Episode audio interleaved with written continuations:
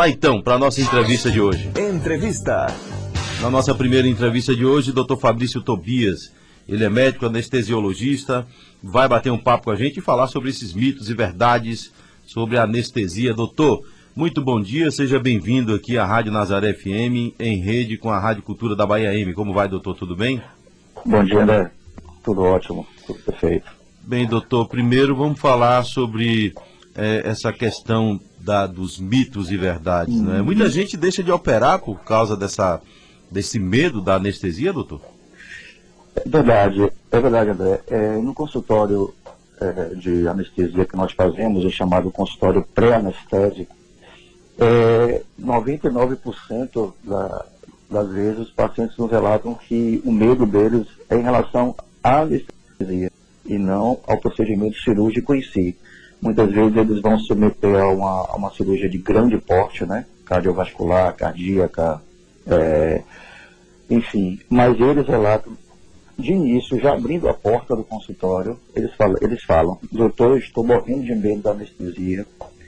Né? E aí cabe a nós, profissionais, especialistas na, na área, é, faz parte da consulta pré-anestésica e um dos objetivos da consulta pré-anestésica, inclusive, é essa essa tranquilização do paciente. Né? Uhum. A gente passa as informações verdadeiras, as, as informações que importam realmente, que, que, que vão fazer parte do processo dele diante do internamento até a alta hospitalar. A gente procura passar a verdade.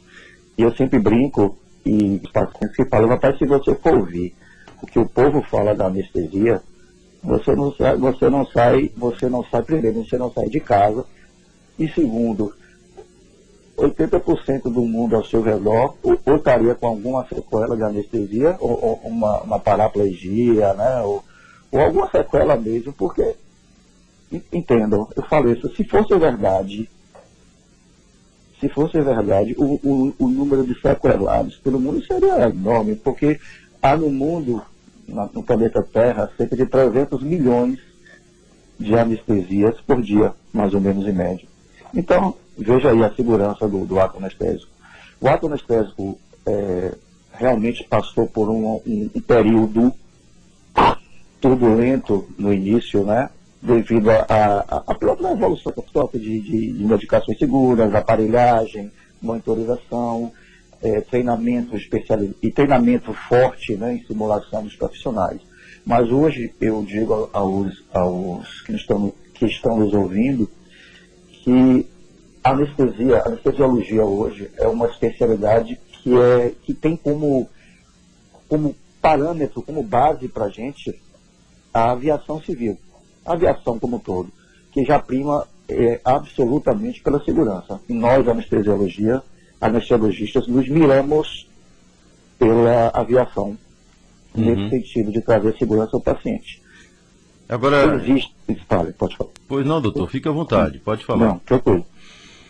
Veja bem, é, é o senhor estava falando aí sobre é, é, algumas situações que fazem com que a pessoa já chegue para o procedimento com medo, né? Um Sim. dos medos que eu vejo muita gente falar é justamente o fato de apagar de vez. Tem Sim. pessoas que queriam ficar acompanhando a operação ali, não é? E, e muitos é, falam desse medo. Pô, eu vou, eu vou apagar de vez, não sei o que, que vai acontecer, não sei nem se eu volto. Não é? é, é esse é um dos maiores medos, doutor? É, o, é, os maiores medos realmente é essa, é não acordar, é não voltar da anestesia ou, ou no, no outra, na outra face da moeda. É, estar anestesiado e acompanhar tudo, entendeu? Ter, ter uma lembrança, ter uma memória do intraoperatório. São dois grandes medos da anestesiologia. É, o que eu posso falar pra, pra, em relação a essa questão é o seguinte, há relatos realmente na literatura de lembranças do ato, do, do, do momento operatório. Mas são, são momentos, além de raros, são, são momentos mais colocados no passado. Hoje, com a evolução da monitorização no intraoperatório, nós conseguimos é, ter um acesso de forma é, altamente sensível à consciência intraoperatória do paciente. Nós temos, nós temos formas é, de monitorização, tanto clínica quanto muitas vezes específica para a consciência do paciente, nós termos como é, avaliar o mais fidedignamente possível se o paciente está tendo a memória no intraoperatório ou não. Entendeu? Entendi. Então, eu tranquilizo a, aos ouvintes que isso é extremamente difícil de, de acontecer nos dias de hoje. Agora, né? doutor, tem situações que é, muitos relatam que foram anestesiados, apagaram, fecharam os olhos, mas estavam vendo tudo, ouvindo tudo, inclusive sentindo as dores. Isso, é isso. isso pode acontecer? Foi o que, foi o que eu estou falando até agora. É, aconteceram alguns relatos no passado, tá, tem na literatura, hum. Mas é, são, são extremamente raros. E com o avançar da, da, da, como é que chama, da capacidade de monitorização dessa consciência intraoperatória, eu diria que se aproxima de zero nos dias de hoje. Nós hum. temos como saber, nós temos como avaliar, naquele momento, na cabeceira do paciente que está em anestesia geral, se há alguma possibilidade, por menor que seja, por remota que seja, de ele estar percebendo alguma coisa é, ao, ao redor dele. São, as, é, são, é, são testes sensitivos, é, doutor? Não, são monitorização, é monitorização mesmo. Nós hum. podemos monitorizar clinicamente, tipo, a pressão dele, a frequência cardíaca dele, é, é, que mais, assim, a, e, e monitores específicos, realmente, é, intracerebrais, né, que a gente pode avaliar através de, de parâmetros numéricos que o monitor nos dá, se o paciente é, superficializou a anestesia ou aprofundou a anestesia. Deu para entender? Entendi. Então a gente percebe hoje tranquilamente, digo para vocês, repito, que é extremamente raro o paciente perceber alguma coisa no operatório.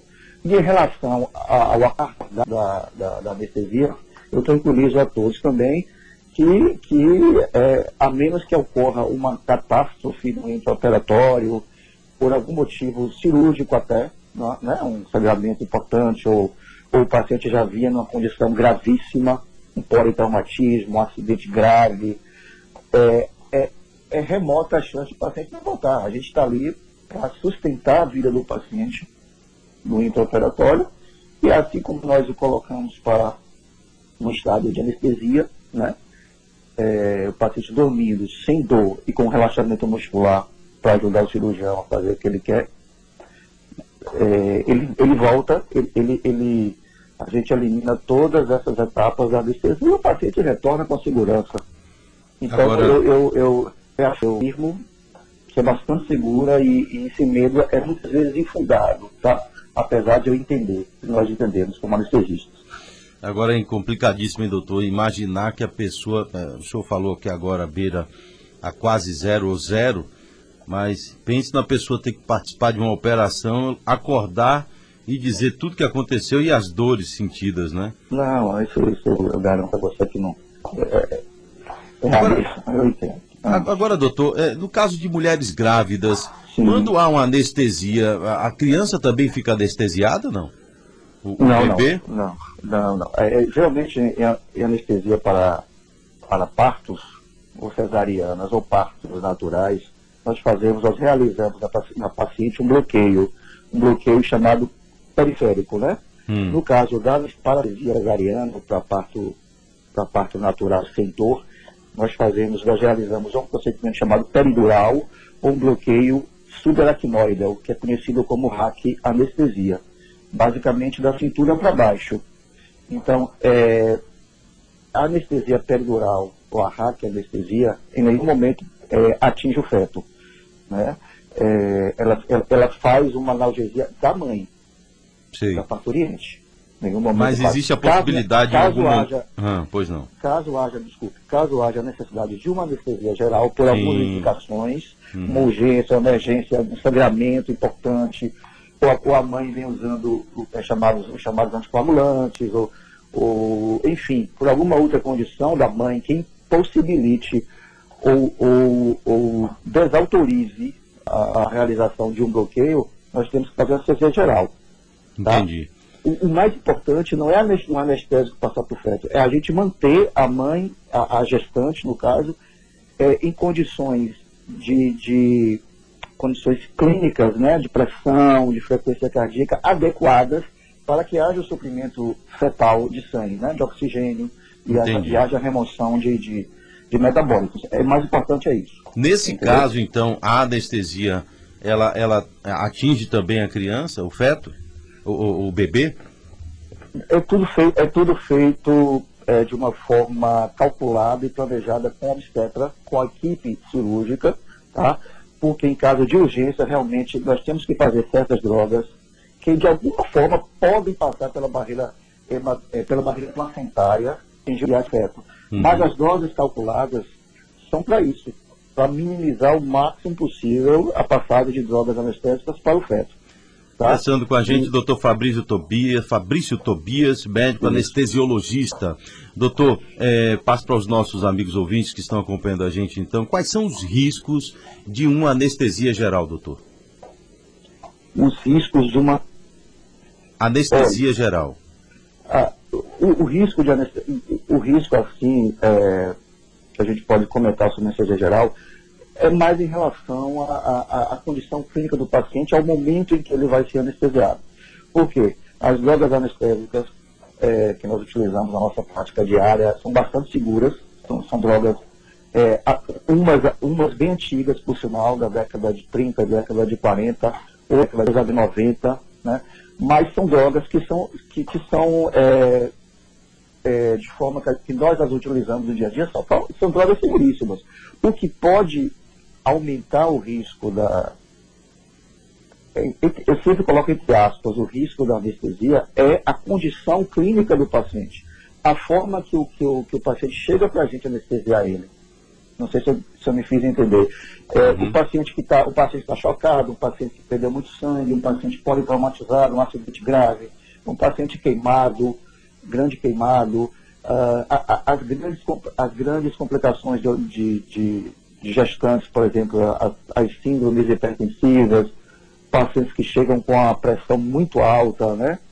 É, as chamadas pré-eclâmpsias, as chamadas eclâmpsias que já chegam para a gente convulsionando, é, enfim, fetos, é, é, é, é crianças recém-nascidas prematuras em demasia, também trazem um risco, um risco aumentado pela condição, pela condição fisiológica daquele paciente idosos extremos, idosos que já têm uma condição clínica deteriorada, como pacientes com síndrome de Parkinson, pacientes com Alzheimer, pacientes extremamente é, fra fragilizados, frágeis, né? Aquele, aquele idoso mirradinho, aquele idoso que você basta olhar para ele já percebe que ele tem uma condição é, aumentada de, de, de, uma possível deterioração maior com anestesia.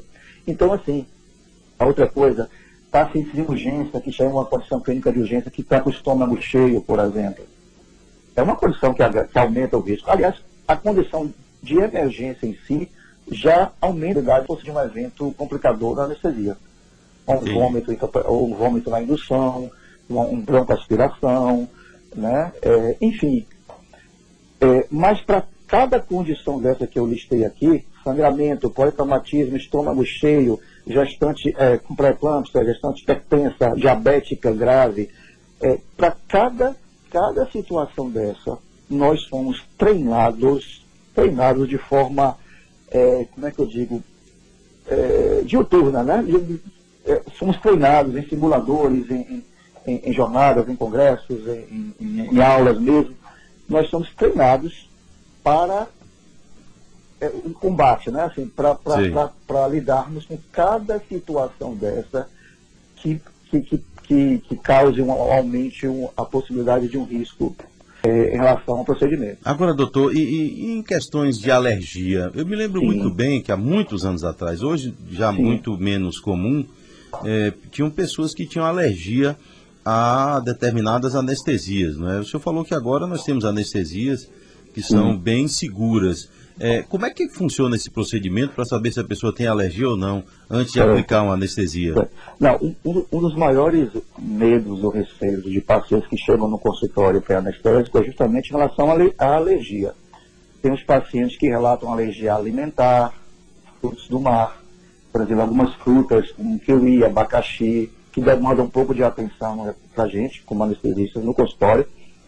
É, outros pacientes relatam explicitamente alergia a drogas, por exemplo, a dipirona, a um inflamatório, um profenil, um catanotaflão. Nós vamos anotando tudo isso, tá? Temos que anotar na, na ficha clínica em relação à anestesia, sublinhar bem, né? deixar bem explícito essa alergia. Outros pacientes relatam alergia a, a, a próprios anestésicos locais, a próprios sedativos que, que nós usamos em, em, em anestesia, mas cabe a nós, os profissionais, especialistas da área, saber discernir ou procurar discernir até que ponto é uma é, é, o episódio que eles nos relatam ali na consulta, ah, doutor, eu tive uma alergia grave e tal, foi realmente um evento, é, digamos, alérgico, ou foi um evento que perpassou por essa alergia, mas não é, não é uma alergia, entenda. Por exemplo, o paciente às vezes toma dipirona, tem uma queda de pressão, um mal-estar momentâneo, aí ele fala, tive alergia de dipirona. Só que a dipirona é uma droga analgésica, é, é muito boa para a gente utilizar no nosso arsenal terapêutico. Então a gente tem que definir se aquilo foi uma alergia mesmo ou foi apenas uma, uma, uma queda de pressão, talvez naquele momento, pela própria cefaleia, pela própria enxaqueca e tal. Então, cabe a nós, no consultório, é, tentar definir o que realmente é alergia ou o que não é. Outra coisa, existem as reações chamadas anafiláticas, que são as reações realmente graves, que levam ao paciente a um quadro de pressão baixa muito grave, né? E que às vezes necessita ser, ser mudada a técnica na hora para dar o suporte de vida a ele. Aí sim, são reações anafiláticas, são reações graves. Agora, esses casos de, de, de ter que operar e dar uma hum. anestesia geral, doutor, hum. essa anestesia geral, a gente também sabe que isso vai pela quantidade da dosagem, sim. Mas sim. em média, quanto tempo a pessoa fica desacordada, doutor? E pós o operatório, existe alguma sim. coisa que possa ficar, é, algum reflexo, alguma, alguma anomalia pós essa questão da, da do, do período que a pessoa ficou anestesiada? Deixa eu lhe falar.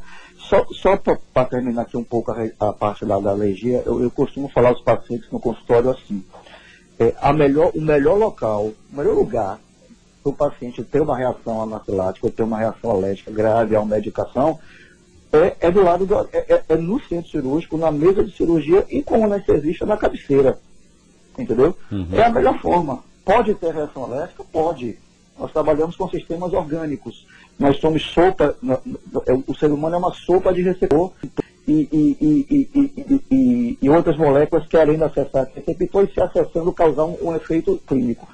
Então a melhor forma de, o, melhor local para se ter uma reação alérgica é do lado de um anestesista. Se você estiver no, no, meio da rua, numa praia, meu camarão tal, o evento pode, pode virar e encaminhar para um caminho ruim. É. Mas só para concluir. E em relação ao tempo de anestesia, é, eu, eu, eu, eu falo para vocês, a gente viu inclusive na, na Covid, agora nesse, nesse, nessa pandemia de Covid, que nós, que nós é, mantemos pacientes sedados, pacientes anestesiados mesmo, em UTIs de Covid, por semanas, por dias, entendeu? É, né?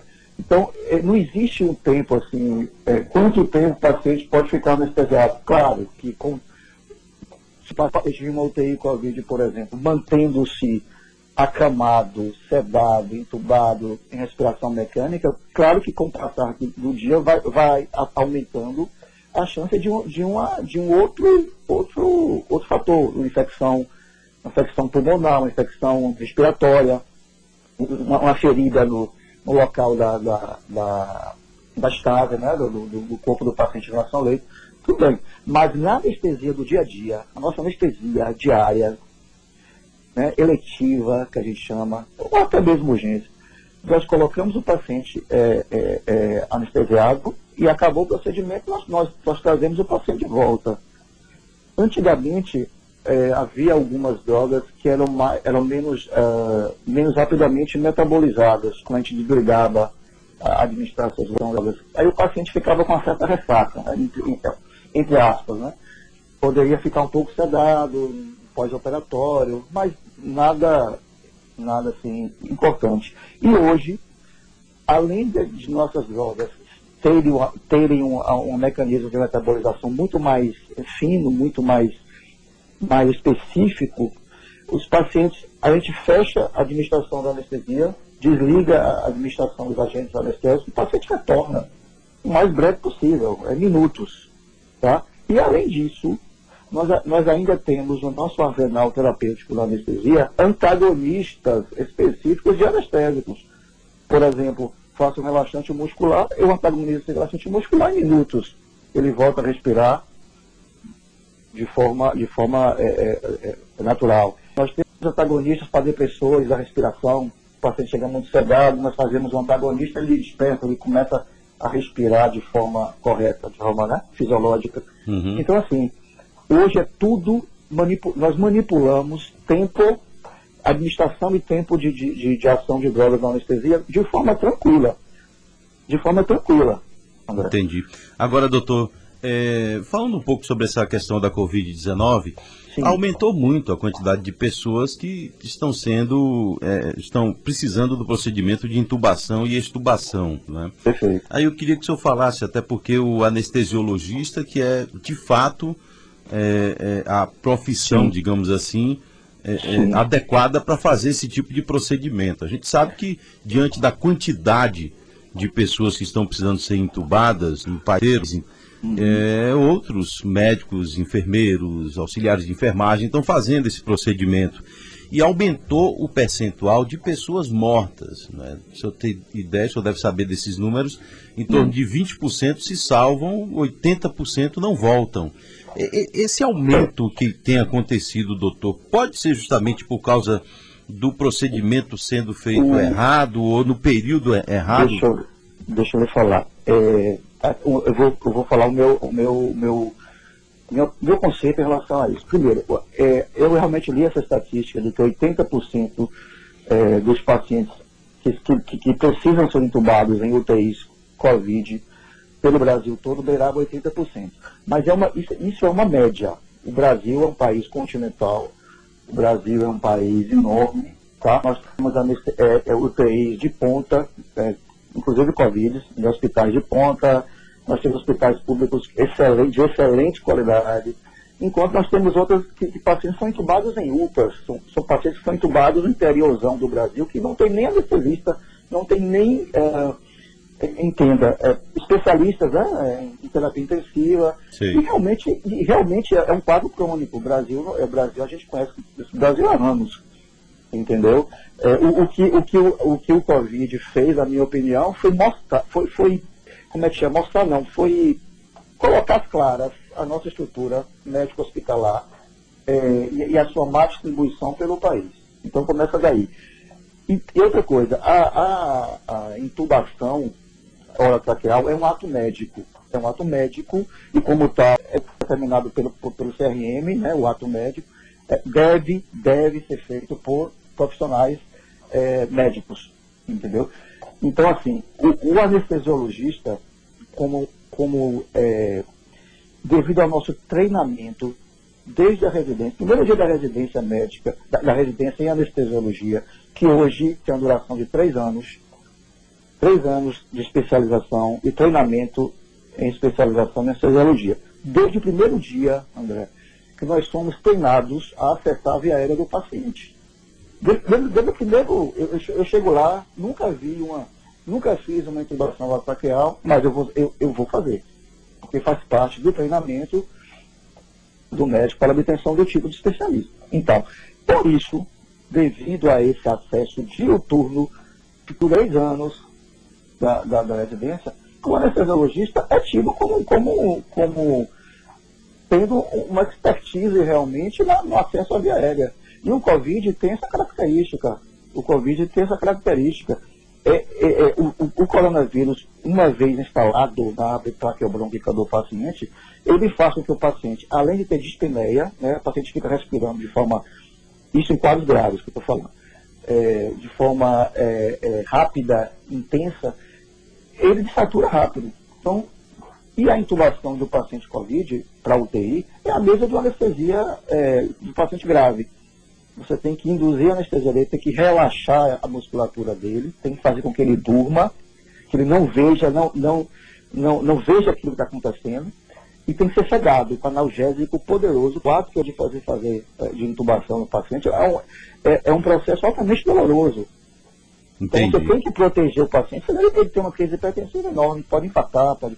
Então entenda, tudo no Covid é levado a que, a que complique não, mas que se torne mais difícil. Se é difícil para a gente, anestesista, que trabalha com isso todo dia, é. imagine para assim, colegas médicos, que a intubação é um ato médico, que não estão lidando com aquilo todo dia. Claro, não, tem, tem, tem, relatos. Tem, tem relatos de assustar, doutor, de médico dizer, ó, oh, eu nunca é. fiz isso, pelo amor de Deus. É, é, então tá claro isso, que é, muitas pessoas foram entubadas é, não, não que não tivesse necessidade, mas no momento errado talvez nem precisar, precisasse ser entubada. Não, não, não, não é? isso aí eu não, eu não, posso, eu não posso. Claro, não, eu, fique à vontade. Isso não, nem estou afirmando. Não, eu sei, mas aí, aí, isso aí deixa para mim que eu posso é, fazer. É. E de fato isso aconteceu e muito. Pessoas que não, não, precisavam ser entubadas, ou então poderia esperar um pouco mais, né, para ver eu, se. Eu, eu, preciso, eu preciso deixar claro que essa afirmação não é minha, tá? Eu não estou afirmando isso. Tá bom, doutor. Tá bom. Doutor, eu quero agradecer sua participação, viu, aqui conosco. Maria. Trouxe muitas informações importantes pra gente, meu velho, viu? Muito obrigado. Um grande abraço e até a próxima, viu? Queria agradecer a vocês pelo, por dar essa oportunidade para a nossa área é nos expressar perante o público, porque tem muita, realmente muita dúvida. É uma área muito né, misteriosa, entre aspas. Verdade. Muito obrigado. Viu? Nada, meu amigo. Um grande abraço, viu? Tá aí, doutor Fabrício Tobias.